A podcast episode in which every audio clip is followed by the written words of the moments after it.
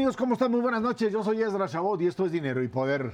El presidente de los Estados Unidos, Joe Biden, se mostró optimista, ¿cómo no? Tras el cierre de las urnas el martes por la noche en la elección intermedia, calificó los resultados como la capacidad de los demócratas para evitar, dice, victorias rotundas de los republicanos, lo que ha sido calificado como el fracaso de la llamada ola roja. Dijo que es una señal de que la democracia norteamericana está intacta. Hasta hace unas horas los especialistas electorales de los Estados Unidos no podían proyectar la mayoría de las cámaras de representantes de los Estados Unidos, quién sería finalmente quien tuviese el control de las mismas. Los demócratas aún tienen la esperanza de mantener al menos la Cámara Alta en sus manos y pues están por definirse elecciones en Georgia, en Arizona y en Nevada. Buenas noches, Macario Esquitino, buenas, buenas noches. noches. Bueno, pues otra vez los encuestadores que no le pegan ni a un camión parado en los Estados Unidos mis grandes amigos. Ni en Brasil, ni en muchos. está bien, pero allá 538 y Nathan, ¿cómo se llama? Nate Silver. Nate Silver y los otros de 270. La verdad es que es, impresionante cómo ahora eh, esta idea de que, eh, pues voto oculto, antes se decía voto oculto porque los sectores que apoyaban a Trump en un momento determinado, votos rurales, no se identificaban. Hoy resultó que una oleada de jóvenes, fundamentalmente, enojados básicamente por el tema del aborto, que terminó siendo mucho más importante que el tema de la inflación, se suponían, se lanzó a votar y en una elección intermedia donde normalmente la oposición tiene siempre, lo ha tenido desde hace muchísimo tiempo, la capacidad de tomar el control ampliamente de la Cámara de Representantes y disputar la Cámara mm, Alta, el Senado, hoy a duras penas está tratando de controlar, de ver cuántos le quedan o qué espacio le queda en ambas cámaras como tal. Esto es sin duda una victoria para Biden. Esto es una derrota fundamentalmente para Trump, a pesar de que muchos trumpistas llegaron a eh, la Cámara de Representantes, muchos de ellos que niegan, les llaman deniers, que son los que rechazan la eh, eh, los resultados electorales de la elección del 2020, diciendo que hubo fraude, sabe usted toda esta historia, relatoría que en muchos lados funciona para reventar democracias. Bueno, pues ahí está un resultado que pues hace además que la fiesta continúe. Más aún el día de hoy, cuando aparece en Estados Unidos un dato de inflación que es verdaderamente impresionante, impresionante porque va más allá de lo que se pensaba, donde la inflación subyacente, la core, baja también de forma mm, eh, eh, significativa, Macario, y que creo que está en línea con el propio resultado electoral. Eh, sí, bueno, primero el tema de la elección. Efectivamente, en las elecciones intermedias, el, partido del presidente suele perder 25, 30, 50 representantes. Eh, hasta hoy en la mañana estaban perdiendo 6. Esto es eh, un extraordinario éxito. Todavía no terminan de contar todos los distritos. Por eso no se sabe quién va a controlar la Cámara de Representantes. Es probable que lo haga el Partido Republicano, pero por dos o tres sillas eh, curules. Entonces, pues no van a tener mucho margen. En el Senado, yo creo que los demócratas van a mantener el control del Senado en, contra de lo que esperaban muchos. Es un gran éxito para Joe Biden. Eh, es una gran tragedia para Donald Trump, que, fue el, responsable de la derrota de los republicanos, porque estuvo metiendo candidatos muy malos en muchos lugares, pero que eran parte de este mito del fraude que tanto le, importa a él. Eh, para el mundo entero es una gran noticia que estos del mito del fraude no ganen, porque en todas partes estos míticos eh, son un problema, ¿no? Aquí en México, en Brasil, en todas partes eh, es un problema y van contra la democracia. Entonces, qué bueno que no, no ganaron. Eh, creo que Trump mismo cometió un error gravísimo dos días antes de la elección, cuando para descalificar al, eh, gobernador de Florida, Ron DeSantis, se refirió a él como de sanctimonios, algo así como Ron Santurrón. se enojaron con él los republicanos. Ron DeSantis gana de calle Florida y se convierte hoy en el gran candidato para el 24. Trump prácticamente está destruido, aunque en política, bueno, siempre hay gente que regresa. Y sí, efectivamente, la inflación en Estados Unidos tuvo un dato bastante bueno. Eh, quedan ahora un par de puntos abajo de la inflación de nosotros, con todo y que nosotros le andamos aquí metiendo 350 mil millones de pesos al año para subsidiar gasolinas y diésel. Eh, ahora hay menos inflación población allá que acá, y eso pues no creo que sea buena noticia. Ernesto. Eh, sin duda alguna es, es, es una buena, yo no llamaría una victoria aplastante de los demócratas, no, bajo ninguna circunstancia. Sí es probable que pierdan el control de la Cámara de Representantes, su Cámara de Diputados, pero sí es extraordinaria la revelación de que los jóvenes pueden salir a votar que eso es lo que yo subrayaría como lo más importante, no solamente de esta elección, sino de la que viene en el 2024. Tradicionalmente los jóvenes en Estados Unidos no votan y mucho menos en una elección intermedia. Salen a votar proporcionalmente menos que el resto en las elecciones presidenciales. Y eso sí es una señal importante para ver qué leyes van o no a modificar y sobre todo es una señal muy importante para la Suprema Corte de Justicia de los Estados Unidos de que no pueden atropellar a la ciudadanía así nada más, como, como, les da la gana.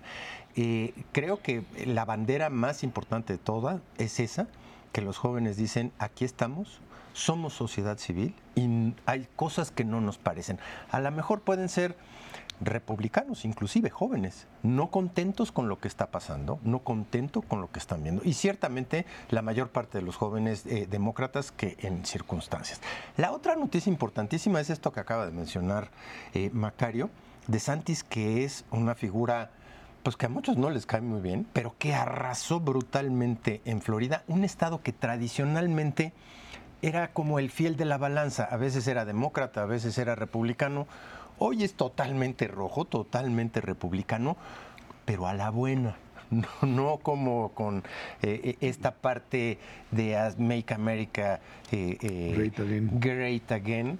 se está metiendo en todos los temas, habla de migración, habla de mil cosas. y aunque no es literalmente frontera con México, es una de las banderas que más ha tomado directamente de Santis para la elección del 2024. Él mismo ya está hablando como candidato presidencial. Y habrá que ver específicamente hasta dónde llega. A ver, aquí la pregunta es, mm, bueno, por un lado está este escenario económico norteamericano, en donde uno diría, parece que lo peor ya pasó, que estaríamos ante una tendencia, eh, pues, eh, ya de control de la inflación, de paulatinamente ir más o menos eh, reduciendo esta presión sobre los precios. Y por otro lado, el tema México. O sea, este es un resultado electoral que le da a, Biden mm, capacidad de maniobra. Porque pues quien sea el próximo líder de la Cámara de Representantes por cuatro o cinco bancas va a tener que jugar a la negociación, no le va a quedar otra. Biden es un negociador, sabe hacerlo, si mantiene la Cámara mm, alta, la Cámara del Senado en sus manos, le va a dar posibilidad de manejarse y de tener dos años pues no tan complicados como se esperaba. Frente a esto está el tema de qué hacer frente a México. Creo que una de las preocupaciones mayores era un triunfo aplastante republicano, ponía a México pues, en el centro de lo que sería eh, la estrategia de Trump de aquí adelante para hacer de México la piñata y empezar a golpear fuertemente. ¿no? Ahora, ¿Qué pasa en estos, de aquí a diciembre fundamentalmente, cuando el tema del TEMEC y de los paneles, etcétera, se junta, por supuesto, con esta nueva estrategia que en unos cuantos días Biden empezará a operar porque se acabó el tema electoral, eh, tiene en sus manos ahora la bandera de que ya controlé la inflación, que era lo que le gritaban los republicanos, y ahora tiene que actuar sobre el tema México, entre otras cosas, ¿no? Es que el, mismo miércoles que ya pasó la elección, arranca la elección del 24. Y mm, creo que el señor Trump quedó fuera de la elección eh, quien se vuelve el gran candidato es Ron DeSantis, que no es una buena persona, ¿eh? no, no piensen que es una maravilla. Eh, tiene una cosa muy particular, es un, político de carrera, no es como Trump que de pronto llegó y no le entiende, él sí entiende, Ron DeSantis sí entiende, y tiene una posición muy conservadora. Tiene una ventaja sobre Trump muy clara y es que no es el demagogo populista que es el señor Donald Trump, y eso ya tranquiliza un poco las cosas, pero me parece que en el lado de los demócratas, eh, el triunfo de Biden lo convierte a él en el candidato el 24. Ya había amenazado con que va a ser candidato y no tenemos idea de cómo va a llegar al 24, porque ya está golpeado por la vida. Dos es años una más persona viejo. mayor, sí, y, y sí tiene defectos ya pues propios de la edad. Entonces, a ver qué ocurre. Yo creo que vamos a ver un enfrentamiento muy fuerte entre los dos partidos, en donde México sí va a ser eh, parte del juego. Eh, no sé exactamente en qué dirección se vaya a mover. Es muy probable que el señor Biden quiera utilizar a México como una muestra de que él sí tiene una posición sólida frente a quienes ponen en riesgo a los Estados Unidos, sea por el tema energético, sea por el tema de migración, que es algo que Ron DeSantis ha estado utilizando, aunque Mucho. efectivamente no es frontera con México, actúa como si lo fuera, ¿no? Como si tuviera frontera con Yucatán, pues. Entonces, eh, que creo que va a ser eh, muy interesante lo que viene y, y no va a ser fácil para México, ¿eh? No, no lo vayan a pensar. No, así. yo tampoco. Yo, yo escuché muchísimos candidatos demócratas refiriéndose muy mal a México y tomando posiciones mucho más centradas eh, respecto a migración, respecto al, al tema energético, de lo que traían eh, hace un par de años. Creo que recorrerse hacia el centro, pues es una señal también democrática. Y veo a muchos republicanos que siguen manteniendo, especialmente en Texas, especialmente en Arizona, eh, pues esta posición de utilizar a México como la piñata favorita. No va a estar fácil la discusión, eh, coincido ahí sí plenamente, eh, especialmente en el contexto de que han sido muchas y muy reiteradas las veces que México ha dejado pues con un palmo de narices a los Estados Unidos con promesas que a final de cuentas no se cumplen. Eh, está también pues, lo que viene en, la- materia de COP27. eh, pues el propio John Kerry dijo que iba a haber un super anuncio de parte de México que seguimos esperando porque la mera verdad yo creo que no va a haber ningún tipo de anuncio en materia medioambiental. Y eso se suma a todos los desaires continuos que ha habido en términos de las negociaciones, en términos de la Secretaría de Economía, que a final de cuentas la secretaria Buenrostro dice, no queremos pelea, sí hubo una mala comunicación con la Secretaría de Energía, pero pues vamos a ver hasta dónde estira la liga y qué clase de enojo pueda o no desatar esto de parte de los negociadores estadounidenses. Estamos ante una situación muy clara en las próximas semanas para definir la relación México-Estados Unidos-Canadá. Crucial. que- cruciales, por un lado, y por otro lado, por supuesto también el hecho de que en términos del banderazo para la elección del em, 2024 en Estados Unidos, obliga necesariamente a los republicanos a replantear el papel de Trump. Lo quieren ahí, o el señor Seba había dicho que la próxima semana iba a destaparse, o sea, a lanzarse y decir que, y ya lo pospuso para el año que entra tiene un montón de juicios, además, eh, por, por corrupción, por abuso de autoridad, etcétera, que me imagino que De Santis estará además muy interesado en echar a andar para que el señor pues quede prácticamente fuera. Pero en el caso del tema de México, el asunto para las próximas semanas es panel ¿O no? o no, negociación o no, aranceles o no, en algo que se mete también en el marco de la Asociación Presidencial Mexicana. Eh, sí, pero yo creo que para Estados Unidos el, el asunto es muy claro. No pueden permitir en este momento que México esté jugando a que medio es aliado y medio no lo es y medio les hace caso. ¿Pero y qué medio pueden no. hacer? Eh, porque eh, un dato interesante, hoy, hoy mismo ocurren dos cosas que vale la pena tener en mente. Eh, primera vez en la historia aparece una foto del Comité Permanente del Partido Comunista Chino, encabezado por Xi Jinping, en uniforme de batalla, en uniforme de faena, y simultáneamente aparece el anuncio de que este próximo lunes eh, se va a reunir Biden con Xi Jinping para platicar. Entonces, estamos hablando de una recomposición geopolítica seria, en donde México es ele- un elemento clave para Estados Unidos y no creo que quieran estar jugando. Por lo tanto, creo que esta decisión del panel pues debería ser ya muy urgente, en particular si efectivamente no ocurre el dichoso anuncio espectacular de México en la COP, como parece que no ocurrirá, entonces Biden dirá, ya ven, pues nos están engañando estos monos, va sobre ellos. No, Nos y vamos a esperar, ¿no? Y del lado de México yo creo que debería ser una estrategia muy clara, evitar el panel a toda costa. Ahí es negociar antes de, porque si entras al panel, híjole, la probabilidad de perderlo es enorme. Y perdiendo el panel, la cantidad de dinero que nos va a venir en contra en términos de aranceles, híjole, son 30 mil millones de dólares que hoy por hoy el gobierno no tiene, ev- evidentemente, pero que nos puede hacer mucho daño en otros aspectos que no hemos dimensionado. Por ejemplo, en la balanza comercial. Tener una balanza comercial menos superavitaria en estos momentos no te ayuda en la materia cambiaria y, menos en la parte fiscal. Es pues complicado y yo creo que debería ser una prioridad evitar el panel a toda costa y ver hasta dónde se puede estirar y venderlo internamente como pues finalmente sí quisieron negociar los norteamericanos y nos van a respetar la soberanía. ¿Y qué? A ver, ¿y quién puede entender eso? Las empresas que invierten en este país. Yo creo que el panel no ocupa la mente del señor presidente, que está totalmente llena por la manifestación del domingo. En eso está pensando y no le da para pensar también en algo de tanta importancia como es lo internacional. Bueno, vamos a ver qué pasa. Por lo pronto lo que queda claro es que el señor Biden pues pudo superar el obstáculo que estaba ahí presente y le quedan dos años pues de gobierno, de gobierno efectivo. Vámonos a una, a una pausa y de regreso vamos a platicar con Salvador Guerrero Chiprés, presidente del Consejo Ciudadano de la Ciudad de México, sobre los temas, los temas de seguridad aquí en la capital, modelos que le han funcionado y cuáles serían los grandes desafíos de aquí en adelante, además en medio, por supuesto, de toda esta campaña electoral que está en México como si la elección fuera el día de mañana. Esto es Dinero y Poder.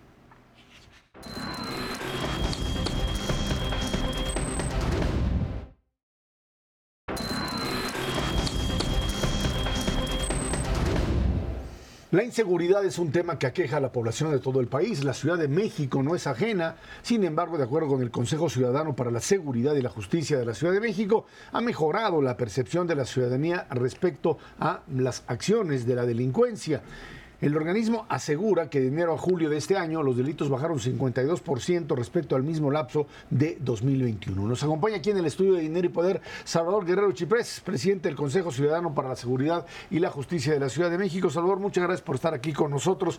Salvador, el problema de la Ciudad de México está ligado en términos de seguridad uno, una mayor exposición mediática, por supuesto, eh, y segundo, a que pues eh, la seguridad se expresa de distintas formas en distintas zonas de la ciudad.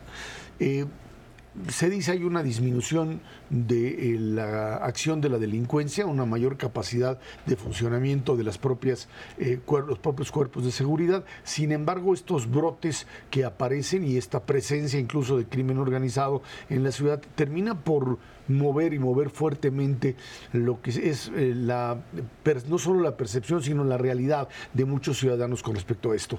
¿Qué es lo que tienen ustedes como, no solo como percepción, sino como datos claros con respecto al manejo del tema seguridad? Bueno, es muy interesante la pregunta, muchas gracias, es Esra Macario. Ernesto, mucho gusto. En primer lugar, hay que decir que los datos del secretariado, los datos de la ADIP, los datos de la Fiscalía General de Justicia y los datos que nosotros tenemos en el Consejo Ciudadano derivados de 24 mil llamadas al mes que recibimos, no solo del Valle de México, pero sí principalmente del Valle de México, nos indican que hay una disminución en las carpetas de investigación y en los reportes sobre incidencia delictiva. Promediando las informaciones que hay, sí podemos asegurar que hay una disminución de alrededor del 50-54% en diversos eh, de los 14 a 18 delitos, según la canasta que se organice de los delitos de alto impacto que lo son por su extensión o por su profundidad. Entonces, eso en principio. En segundo lugar, el propio INEGI reportaba en el primer trimestre del 2018 que había una eh, percepción de inseguridad en la población que alcanzaba el 95% de ella. Actualmente ese porcentaje es como del 61-62% según el INEGI. Entonces podemos decir que lo que es eh, nuevo, además de la disminución, es esta alineación positiva en disminución de seguridad y disminución de percepción. Por supuesto, el porcentaje mayoritario sobre percepción de seguridad o inseguridad todavía nos indica que hay mucho por hacer, pero también hay datos muy contundentes en el otro sentido. Y a lo que yo constantemente menciono a algún gobernador o algún alcalde que me pregunta, bueno, pero ¿qué es lo que está pasando diferente en la Ciudad de México? Y yo digo, para no irme a la parte de la estrategia propiamente, en una cosa muy concreta, el número de detenciones de generadores de violencia e integrantes de los organismos delictivos de alta peligrosidad, los que llaman cárteles algunas personas.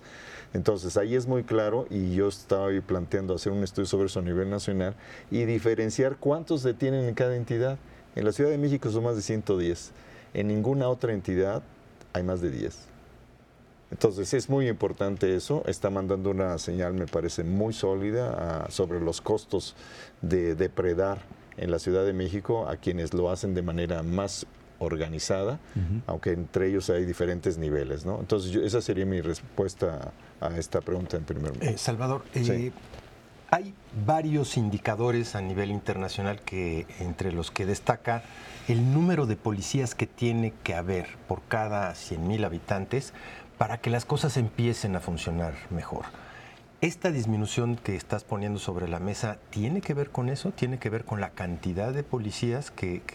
luego hablamos de calidad, pero en cantidad es muy importante eh, un número que le llaman 2.9.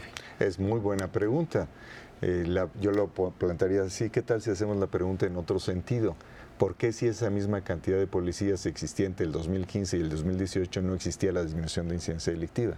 Es decir, que la cantidad por sí misma no explica la disminución, sino que se organice mejor la policía, que se estructure mejor su control, su supervisión y su resultado. Por supuesto que tiene que ver el número de policías en tasa por 100 mil. Sin duda eso impactaría si todos los estados pudieran tener esa misma capacidad.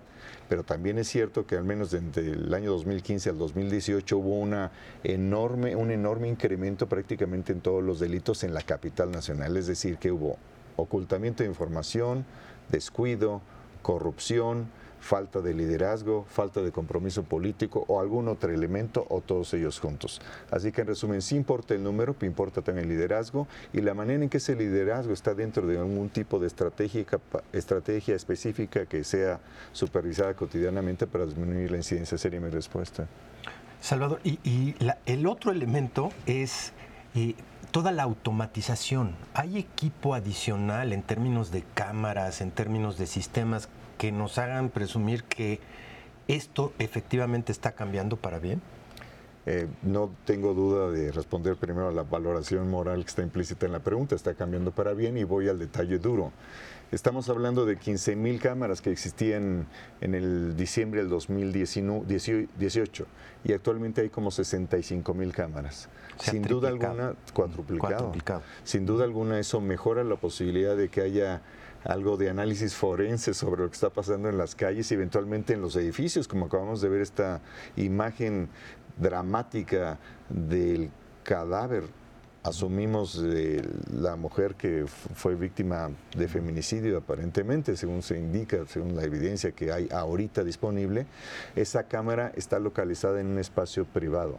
Entonces la suma de cámaras públicas y privadas está creando una generación, para una posibilidad de generación de evidencia eh, forense también, yo diría, de lo que está pasando en la ciudad. Así que sí ayuda que las personas se sepan o que haya posibilidad de observarlas después en una investigación en el Ministerio Público.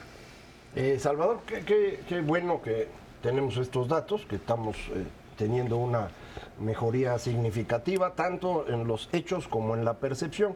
Eh, lo que me llama un poco la atención es que parecería que es una estrategia que va a contrapelo de lo que está ocurriendo a nivel nacional a lo mejor se tiene la ventaja de que ya había el, número de personas eh, adecuado para cuidar la ciudad, faltaba este liderazgo, esta coordinación, eh, en donde hemos tenido éxito momentáneo eh, por ejemplo en Tijuana, en Ciudad Juárez, en Monterrey, siempre ha sido alrededor precisamente de este tipo de organizaciones, de este Consejo Ciudadano, donde participan autoridades locales, federales, Fuerzas Armadas y la población, representada por empresarios, por personas que están interesadas en, aportar estas cámaras, en, ayudar a que esto funcione. Entonces, me da mucho gusto.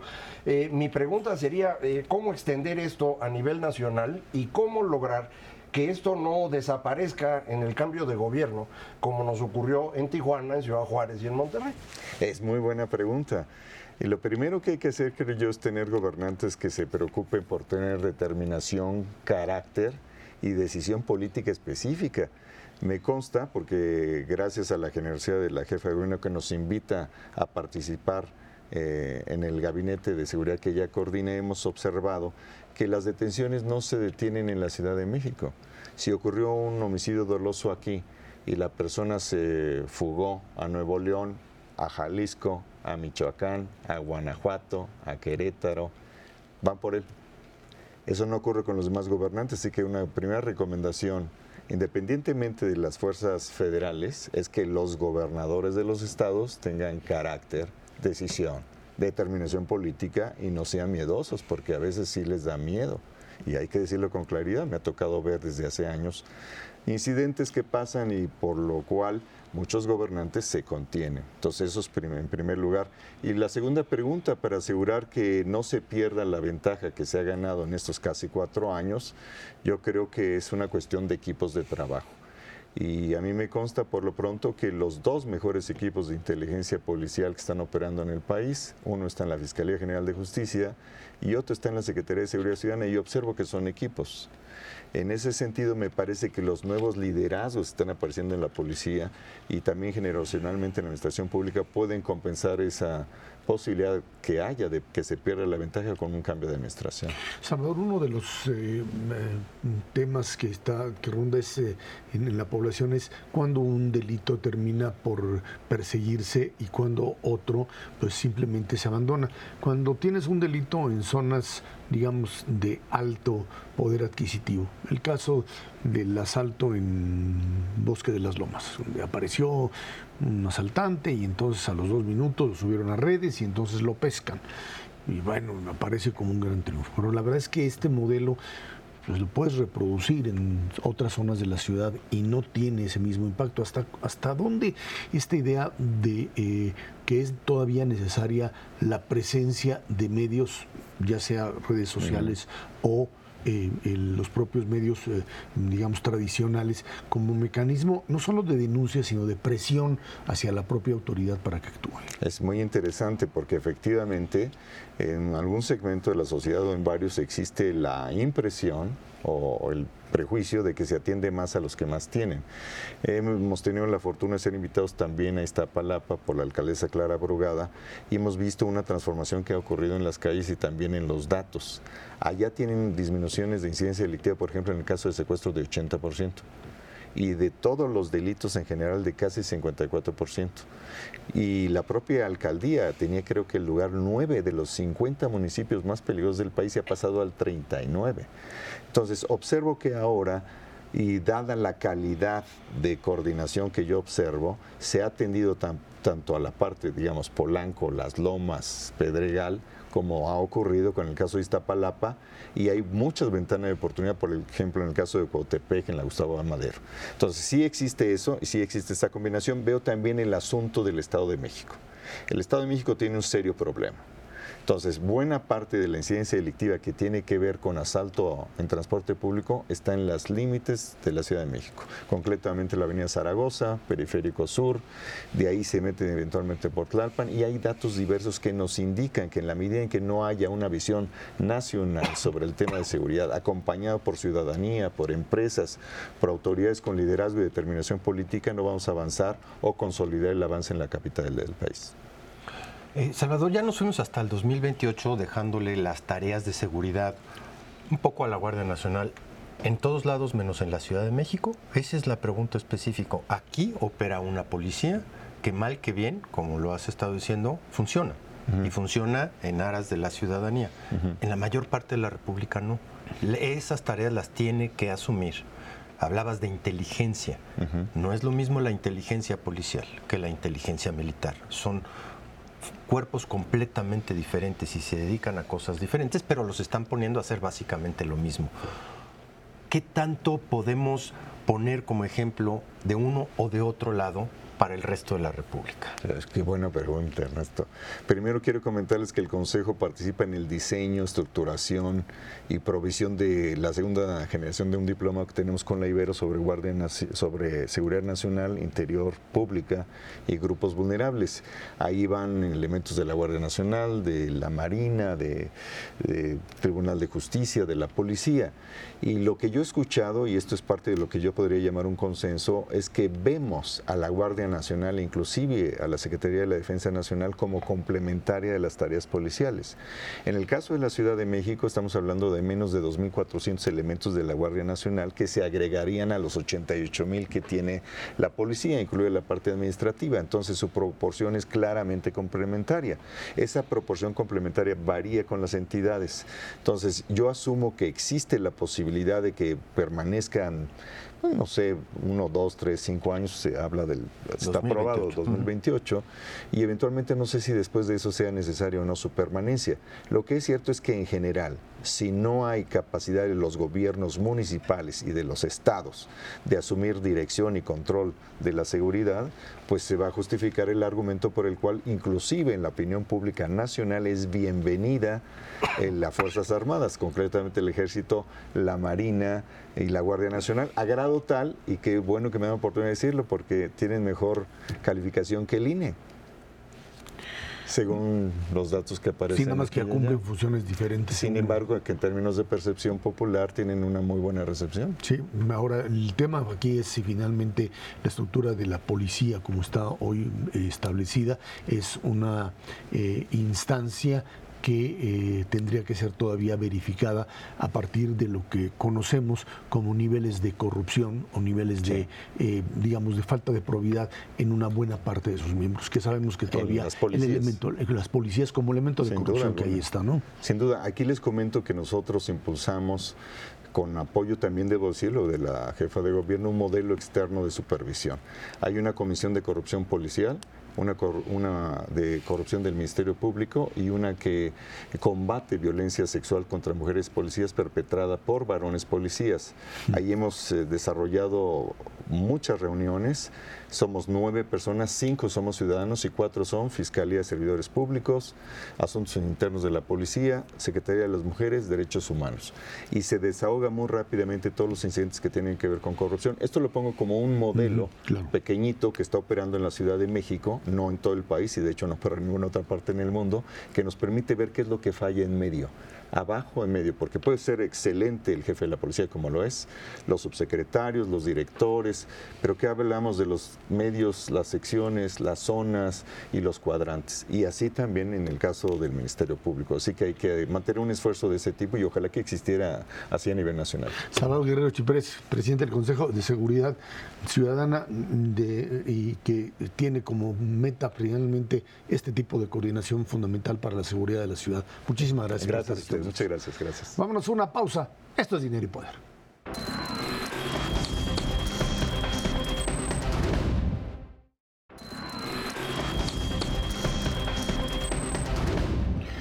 El Pleno de la Cámara de Diputados aprobó en lo general el dictamen del proyecto de presupuesto de la Federación para 2023.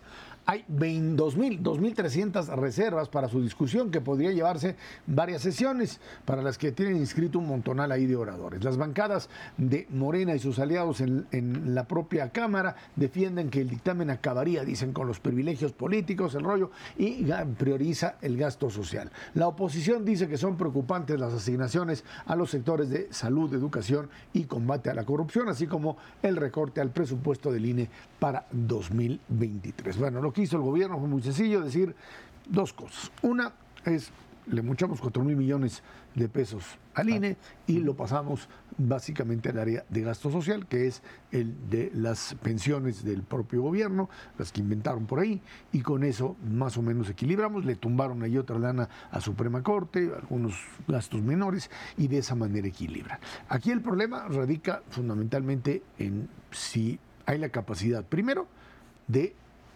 eh, tener eso como parte del ingreso, o si va a implicar o sea, si los impuestos y los, y los servicios que da el gobierno le dan la posibilidad de obtener el suficiente dinero como para poder costear ese presupuesto, eso uno, o si pues tendrían que meterle manita para otra cosa y por eso de repente sacaron este intento de a ver si pues se podía reformar la ley de responsabilidad hacendaria y ver si pues por ahí habría que jalar alguna parte de básicamente fondos del ISTE y del Instituto Mexicano del Seguro Social. Y esto tendrías que llevarlo a una discusión mayor porque en una de esas, pues los números simplemente no dan el resto. Bueno, de entrada no dan.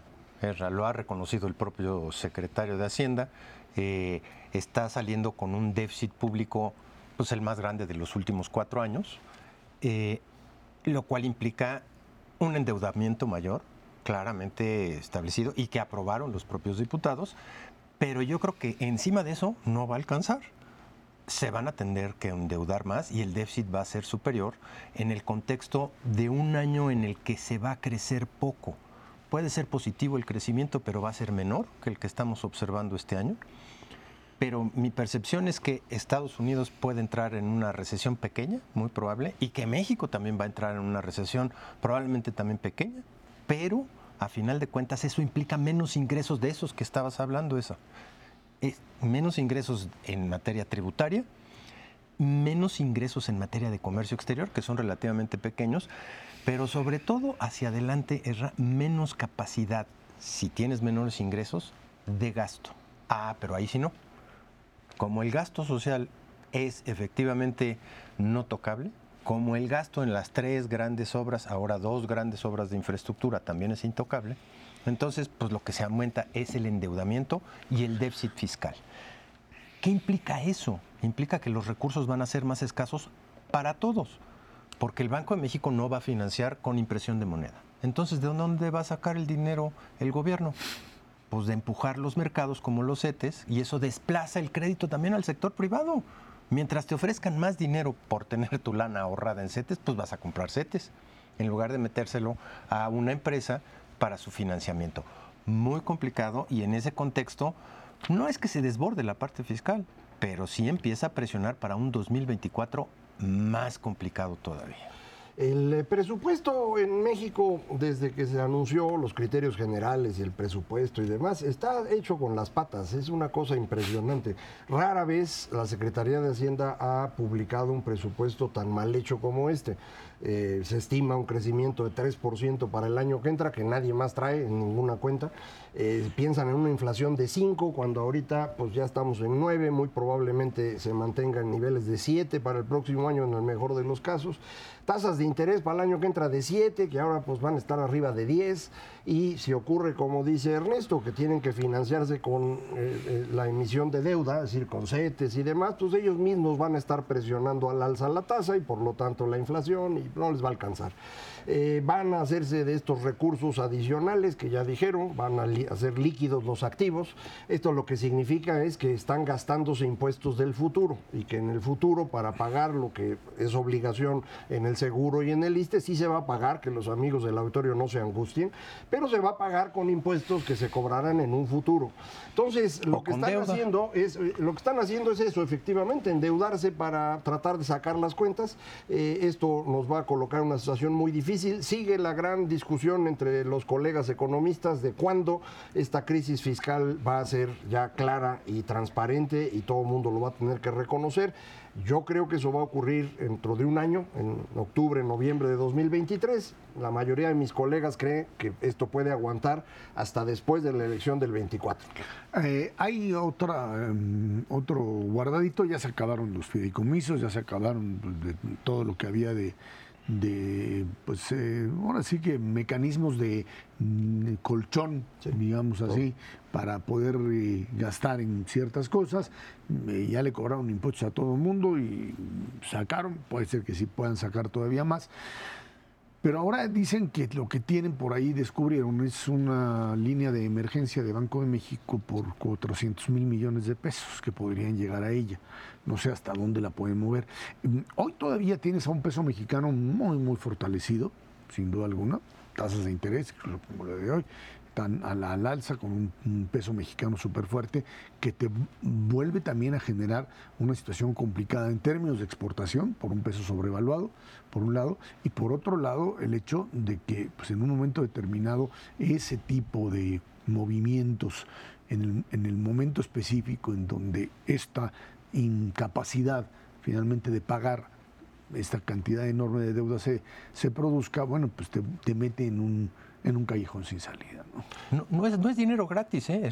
O sea, puedes tener una línea, hay, hay, líneas de crédito con Estados Unidos, hay líneas de crédito con la Unión Europea. Pero es deuda. Pero es deuda. Y le tienes que pagar al Banco de México. El Banco de México no tiene 400 mil pesos, así que imprimen una maquinita y te, toma, gasta y, y no me lo pagues. No, sí le puede dar 400 mil millones en el transcurso de Pero un no se periodo los de tiempo. puede regalar. No, no, por ley no, se los tiene que cobrar y eso pues ponle que tú que tenga una tasa ligeramente inferior a la de O sea, CETES. no es lo mismo que estos eh, eh, excedentes sobre reserva. No, no, no, no, que- sí. Es deuda, Ese es deuda, deuda. deuda, deuda. Este es deuda porque es dinero del Banco de México y no la otra es este Y se, y se suma la presión de lo que federal. comentábamos de cuando las calificadoras van a decir México ya se pasó de deuda. Entonces, pues no les ayuda mucho. ¿no? Vámonos a una pausa y de regreso platicamos con usted. Banco de México, precisamente, pues para arriba la tasa de interés llega a 10% y en una de esas, pues mm, estamos todavía ante una mayor presión inflacionaria. Dicen por ahí también que pues el tema específico de la inflación en nuestro país es un tema que no se resuelve, mientras que como ya dijimos en Estados Unidos han amarrado fuertemente al alza de precios. Esto es dinero y poder.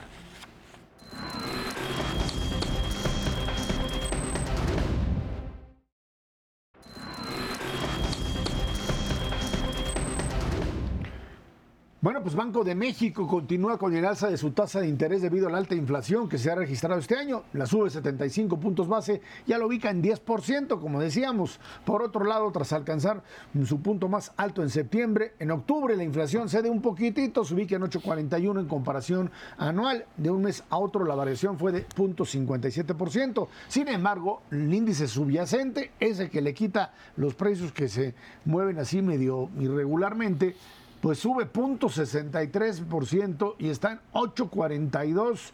La no subyacente, esa crece 0.38 y está en 8.36. A ver, vámonos primero sobre inflación. Inflación que, aunque maneja una caída, hablábamos en el primer bloque de la inflación norteamericana, en donde ahí las dos cayeron, cayó la inflación, digamos, normal y la subyacente también, más de lo que se esperaba. En lo que se dice ya es una tendencia, podría ser una tendencia. En el caso mexicano, todavía tenemos, Ernesto, un alza importante en términos generales y en términos de subyacente y de algunos sectores de la subyacente. Sí, es correcto. Eh, Ezra, eh, hay diferentes tipos de inflaciones por estrato de ingreso, por regiones, por ciudades. La inflación subyacente sirve para tomar decisiones de política monetaria. Es a la inflación normal le quitas la- lo que fluctúa muchísimo, la parte de alimentos y la parte de energéticos, fundamentalmente. Y eso te da una tendencia. ¿Qué nos dice esa tendencia? Que la inflación sigue aumentando en México. En Estados Unidos ya bajó. Esa tendencia de la subyacente va para abajo. En México sigue para arriba. Pero hay otra todavía más importante, que es la de alimentos subyacente. Esa es, quítale lo que s- se consume mucho por las familias mexicanas, pero que fluctúa muchísimo. Frutas, verduras, pecuarios. Toda la otra parte de alimentos, esa está en más de 13%. Esa inflación es la que ve el ama de casa mexicana. No en 8, 8.40, no, está en más de 13%. Y esa es la que está pegando y sigue con tendencia al alza. Y eso, Esra, pues desafortunadamente va a tardar todavía un poquito en, en- en mermar y hay que seguirle metiendo a la tasa de interés. Eso sería lo más adecuado. Eh, no es esta parte de todo lo que sube tiene que bajar. En el caso de la inflación y especialmente en México, todo lo que sube tarda muchísimo en bajar. O no baja esa- nunca. o no baja nunca. O como decían por, como decía Cantinflas, cuando hay inflación un peso cuesta un huevo y cuando no es al revés. Es- Pero bueno, ese es otro problema. Eh, Macario, el tema, el tema de eh, eh, tasa de interés o el alza en 75 puntos base. Eh, suficiente copiándole a los, como decían, a ver qué hicieron los americanos, 75 y le subieron, porque el comunicado que también emite hoy, pues parecería ser que, pues como siguen subiendo los precios y como. Le subimos 75, solamente uno que El que no ve bien el para que no copiar. ve para este, copiar Gerardo Esquivel, Esquivel, entonces él le pone puso siempre 50. menos, sí. ¿eh? Bueno, pues a lo mejor. Eh, yo, yo creo que la tasa de interés en Estados Unidos está llegando a el punto mm, alto relevante porque ya tuvo un efecto sobre la inflación, de manera que se espera que en Estados Unidos en los próximos meses haya un incremento de tres cuartos a un punto, o sea, del 4 que está hoy, máximo llegaría a 5, es lo que es- estiman todos, hacia marzo del próximo año y de ahí puede empezar a bajar. Eso significaría que nosotros nos tendríamos que ir a 11 puntos más o menos y de ahí empezar a bajar. Tú estás hablando de que 2023 tendrá una tasa de interés promedio de 10%. Eso sobre el costo de la deuda del gobierno ya es un montón y, les va a echar a perder el presupuesto del que hablábamos hace rato. Pero me acabo de acordar de algo que a lo mejor es útil tener en mente. Justo hace ocho años, noviembre de 2014, después de las elecciones intermedias de Estados Unidos, empieza un proceso de devaluación, o si lo quieren técnicamente, depreciación del peso mexicano, que duró hasta que tomó posesión el señor Donald Trump. Durante esos años, dos años y, y 13.50 tres meses, a 20, pasamos eh, eh, 13.50 a 22 pesos el día que tomó posesión el señor Trump. Y ese margen de, de depreciación es lo que nos permitió el colchón en el que estamos hoy. Mucha gente dice, ¿y por qué el peso no se deprecia? Pues porque ya venía depreciado, ya se acabó ese colchón. De hecho, ahorita que se nos fue a 19.50, 19.60, ya empezó a tener efectos negativos sobre turismo y balanza, etcétera. Entonces, no sé si en este momento pudiéramos tener nuevamente esa presión precisamente alrededor de la carrera electoral estadounidense, que es lo que explica aquella ocasión. Entonces, para estar en mente, porque si eso llega a pasar y empezamos a tener presiones de, de depreciación del peso, entonces nuestra tasa de interés ya no va a subir lo mismo que la de Estados Unidos, va a subir más. Y el efecto sobre el presupuesto va a ser más significativo. No estoy pronosticando nada, nada más estoy ejemplificando lo que puede ocurrir. ¿no? asustando a todo No, es que, digo, el, el escenario bueno es que lleguemos a 11, 11 y fracción y de ahí baje, pero podría ser más que eso, todo para que vayan haciendo sus cuentas. A ver, ahora, el tema es, este, ya llegó a 10. Eh, diciembre hay otra reunión, ¿no? De Banco Sí. de México todavía, igual que la hay también de la Reserva Norteamericana. Allá esperan ya Medio punto calma- medio punto y ya después, quién sabe, en una de esas, si le bajan, en enero ya no hay, o en febrero no hay, o le suben punto 25.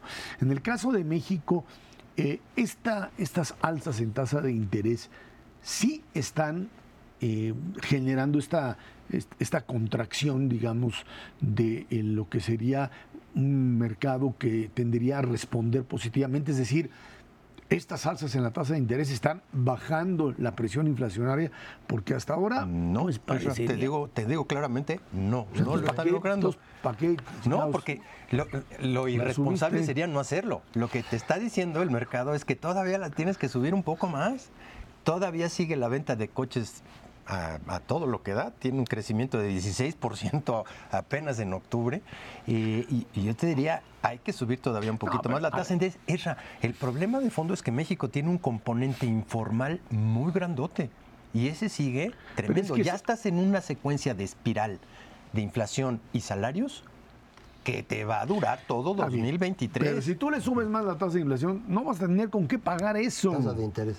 Tasa de interés, perdóname. Sí, Sí, Sí, no es a correcto. Ya ¿Por vas a empezar a tener problemas de deuda y los bancos eh, van a empezar a decir, vamos a cortarle el crédito. Ahí es en donde te empieza a morder y vas a empezar a bajar el consumo y la inversión que de por sí está amolada. de- de hecho, lo que está ocurriendo es que consumo e inversión no están creciendo, a diferencia de lo que leyeron mis colegas por el último dato de INEGI. Si uno revisa la serie, lo que está pasando es que están corrigiendo toda la serie porque traemos un problemón de medición por el asunto de los autos, por ejemplo, se vendieron mucho en octubre los autos. O sí, pero se habían pagado durante todo el año, son autos que la gente apartó con el, el- el pago al contado. Entonces ahí no hay efecto en la tasa de interés. Que la inversión subió porque se eh, compró mucho de maquinaria y equipo, específicamente vehículos, sí, güey, los habían pagado hace un año y se los acaban de entregar, eso no es crecimiento, eso es recuperación del rezago. En los hechos, consumo e inversión, en el tercer trimestre del año, los datos que tenemos, julio y agosto, caen uno, 2.2% y el otro 0.3%.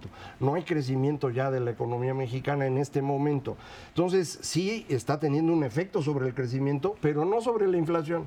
Ese es el problema en el que ya nos metimos y yo sí creo que esto va a desequilibrar significativamente las finanzas públicas del gobierno. Y ahí es ¿No? donde, ahí es donde eh, la, la decisión sobre seguir subiendo Pues sí. la tasa pues es un es un problema, yo entiendo técnico muy serio, porque si tú no la subes vas a decir, pues entonces te van a ganar los de allá afuera subiendo la tasa y se te va a ir el dinero. Sí. Ok, y si sí la subes, vas a terminar contrayendo la economía. y además Ese en es el una de esas no pudiendo ya pagar. Por eso no hay que poner a las finanzas públicas en situación vulnerable. Y eso fue lo que hicieron. Y ahora ya no hay Están salida. en el límite. Lo. ¿Cómo lo controlabas antes? ¿No es factible aumentar los ingresos? Bueno, entonces contraes el gasto. Y es justo lo que no quieren, contraer el gasto. Sí hay un cachitito. Y es el gasto que no tiene padrino. Y se llama inversión pública. ¿Y sabes cuánto es ahorita del Nada. PIB? 1%. No, bueno, ya no existe, ya no Quita existe los, los proyectos. Ahí ya no puedes hacer nada. Entonces, si ya no puedes hacer nada, ¿qué va a pasar? Pues le metes a la deuda. Y entonces sí vas a tener un problema. Probablemente, como dice Macario, hacia finales de 2023. Es que ese es el problema, estamos gastando dinero que no tenemos. Eh, se está comprando el voto, porque ese es el gasto social del presidente, eh, por un total ya de 500 mil millones de Que son las pesos al famosas año. pensiones. Son las pensiones a los adultos mayores y Jóvenes con las, futuro, las becas y que se están dando sí. ahora, que son muy poquito para cada quien, pero a la hora de sumar son 80 mil millones de pesos. Lo de los jóvenes construyendo el futuro son 20 mil, sembrando vida son 15 mil, ya que suma son 500 mil. Y no los tienes. Y como no los tienes, dejaste de vacunar niños, dejaste de pagar escuelas y ahora pues vas a tener que saquear los cachos que te quedaban y eventualmente contratar deuda. Eh, eh, eso es lo que no se puede hacer. Es inmoral, en mi opinión, hacer esto, pero pues no sé si los amigos del auditorio se den cuenta antes o después de la elección del 24. Mientras vamos a marchar, ¿no? El domingo. Buenas noches, Cervera, Macario Esquetino. Domingo, no se les olvide, 10.30 de la Ese es mañana. Macario Esquetino. Sí, señor. Gracias, gracias a usted que nos ve y nos escucha aquí los jueves 10 de la noche, Dinero y Poder. Por esa parte, muchísimas gracias y muy buenas noches.